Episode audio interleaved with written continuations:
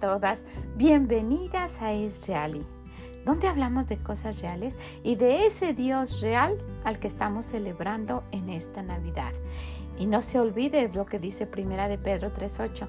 Finalmente, sed todos de un mismo sentir.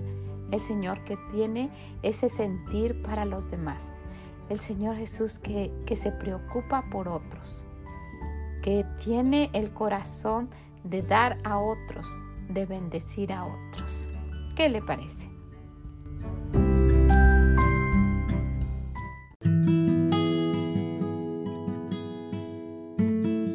Hola a todas, ¿cómo se encuentran? Feliz Navidad. Sí, no es Navidad todavía, pero lo estamos tratando de hacer cada día. ¿Está lista para este reto del día de hoy? Gracias, gracias por estar haciéndolo. Sí sé que para muchas personas ha de ser muy sencillo, ridículo, pero muchos no hacen nada, ¿se da cuenta?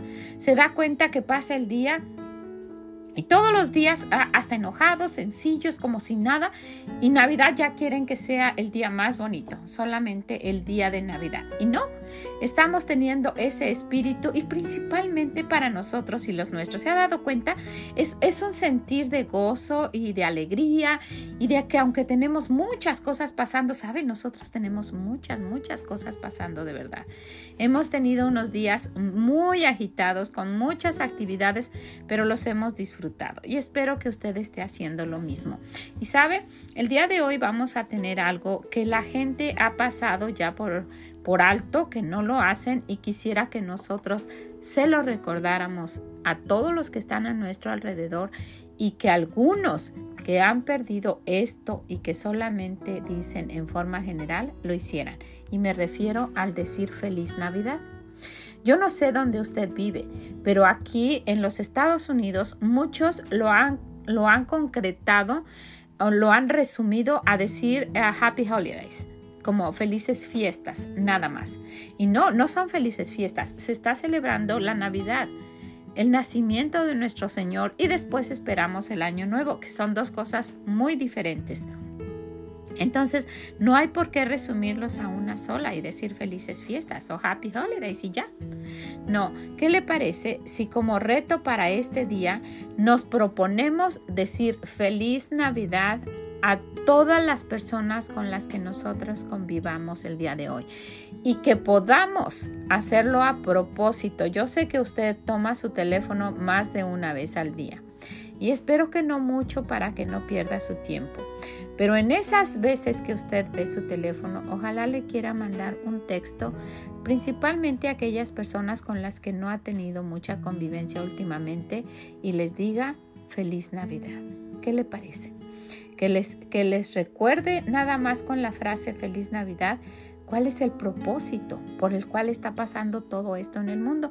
El otro día mi esposo y yo fuimos a la tienda y encontramos a muchas, muchas personas haciendo sus cosas y sus compras y todo. Y, estábamos comentando, todos haciendo la fiesta del Señor y unos aunque no quieren nada con Él. Mira, andan apurados. Y ya sé que son con cosas que el mundo ha involucrado, como el consumismo y cosas así. Pero todos eh, eh, planeando la fiesta del cumpleaños del Señor.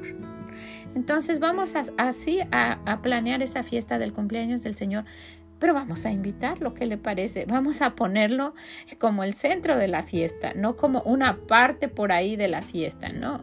Estas fiestas se refieren al nacimiento del Señor, es una feliz Navidad, como la que yo deseo para usted y su familia. ¿Le parece? No es difícil. Dos palabras, feliz Navidad.